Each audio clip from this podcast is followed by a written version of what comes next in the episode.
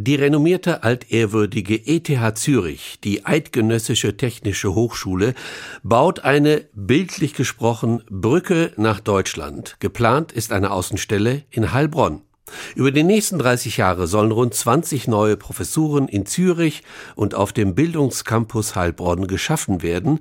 Forschung und Lehre sollen besonders im Bereich der künstlichen Intelligenz weiterentwickelt werden. Mehr dazu von Thomas Wagner. Ein Hochschulpräsident voll im Glück. Ich bin voll überzeugt, dass diese Partnerschaft ein Glücksfall ist für die Schweiz, für Deutschland und für Europa.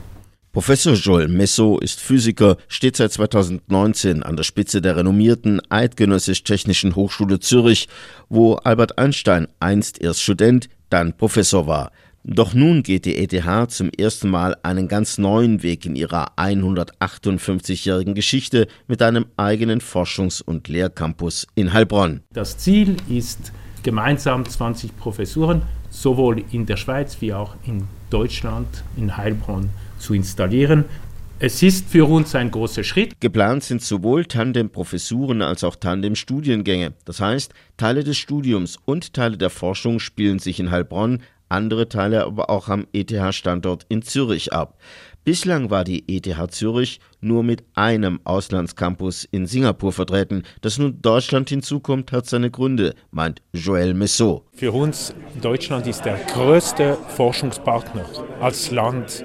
Nur um die groben Zahlen, wir haben um die 10.000 Forschungskollaborationen weltweit, mehr als 50 Prozent in Europa und davon 1500 in Deutschland und besonders stark Baden-Württemberg und München. Auf dem geplanten neuen Campus in Heilbronn will sich die ETH vor allem mit Zukunftsthemen beschäftigen. Ich habe von globalen Herausforderungen gesprochen. Klimawandel, Cybersicherheit, Energiethematik, sehr aktuell oder auch in Deutschland, in der Schweiz. Aber ein Thema, was flächendeckend ist, ist Datenwissenschaft. Wir brauchen Datenwissenschaft und bessere Prognose zu machen, um diese Herausforderungen zu bewältigen, oder?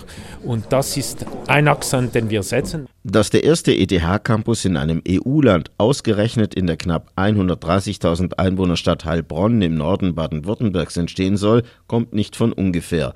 Denn dort sitzt der Geldgeber des Projektes in Gestalt der Dieter Schwarz Stiftung, deren Gründer durch seine Einzelhandelsketten Lidl und Kaufland sowohl berühmt als auch reich geworden ist. Öffentlich zeigt sich Dieter Schwarz so gut wie nie, dass er aber mit seinen Stiftungsgeldern Bildungsprojekte unterstützt, ist wohl bekannt. So haben sich auf seinem Heilbronner Campus bereits die Fraunhofer Gesellschaft und die Technische Universität München mit Außenstellen angesiedelt. Doch jetzt, sagt Reinhold Geilsdorfer, Geschäftsführer der Dieter Schwarz Stiftung, jetzt also soll all das noch viel größer werden, dank des geplanten Campus schweizerischer Prägung, auch mit viel mehr Studierenden als bisher. Wir haben zurzeit auf dem Bildungscampus 7500. Wir wollen diesen Standort eigentlich auf mindestens 15.000 Studierende erweitern. Man wolle, so Reinhold Galsdorfer, gemeinsam mit der ETH Zürich ein Forschungs- und Lehrangebot schaffen, das sich vor allem an eine Gruppe richtet nämlich an die besten Talente weltweit.